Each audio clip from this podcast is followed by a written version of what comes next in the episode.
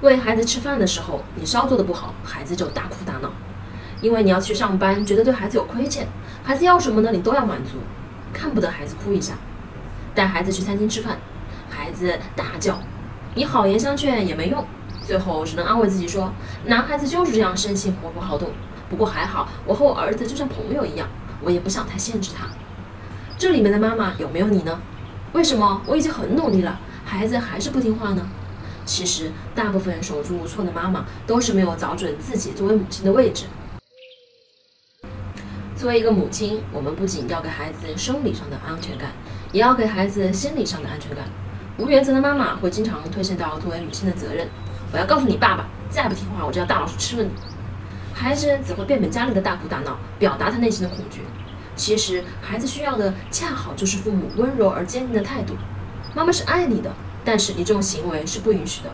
也许孩子当下会抗议，但内心知道妈妈的做法让他知道了界限在哪里，让他能避免其他的危险。如果你怀着内疚的心态去养育孩子，那这就不是爱了，而是害。